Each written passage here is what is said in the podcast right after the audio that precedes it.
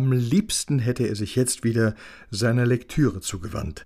Weshalb es Kommissar Günther begrüßt hätte, wäre die Donde mit Schang dem Blättler entschwunden. Piefedickel. Stattdessen schlenderte sie nun elegisch zum Steg. Schä, immer wieder schä, du. Aber Günther, lustig nicht weiter stere. Du grad so, wie wenn ich gar nicht du wär. Ich versuch's. Nur wenig optimistisch widmete er sich wieder seinen Silvanus-Unterlagen und stieß gleich auf den nächsten Namen. Barbara. Wer ist jetzt das wieder? Er war gefasst auf die frommen Barbaraner, doch da lag er falsch. Barbara, so hieß die Württembergerin, die Silvanus heiratete. Auch in dieser Hinsicht zeigte sich der Mann also entschlossen. Vorzus immer, rückzus nimmer. Mit dieser konsequenten und entschlussfreudigen Haltung stand er nicht allein. Es war wohl alles andere als selten, dass sich Theologen eine neue Heimat suchten, wenn sie ihre religiösen Überzeugungen nicht mehr leben durften.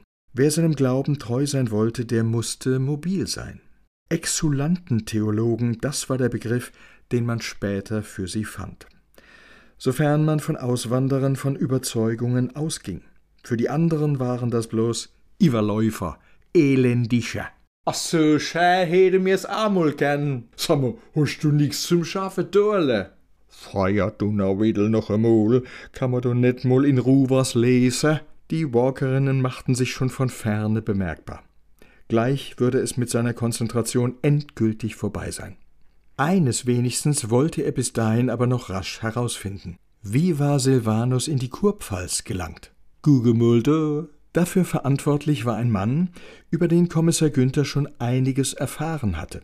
1563 holte ihn kein geringerer als Kurfürst Friedrich der Fromme. Persönlich.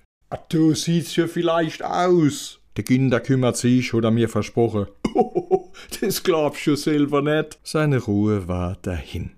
Die Frauen beschlossen sich, in seinen Gefilden eine kleine Pause zu gönnen, schließlich hätten sie bereits eine nicht unerhebliche Strecke Weges hinter sich gebracht. Da tät ich mal sagen, wir trinken ein kleine Prosecco, oder? Au ja. Erwartungsvoll schauten ihn die Frauen an. Tätst du uns denn mal holen, Günder? Der war überfragt. Äh, Prosecco? Wo? Die Tante Dorle wusste ihn zu entschuldigen. Der muss sich erst der Eige gewöhnen. Der hat jo keine Ahnung, was verschitz mir du mittlerweile deponiert habe. Bleib ruhig, Hucke Günder. Ich mach das. Mädels, komm grad mit. Ich muss euch eh bissel was zeigen. Sie ging in Richtung Hütte und die Frauen schlossen sich ihr an. Aus der Ferne hörte er, wie die Donde alle auf den neuesten Stand brachte. Wir haben es nämlich grad vom Blättle gehabt.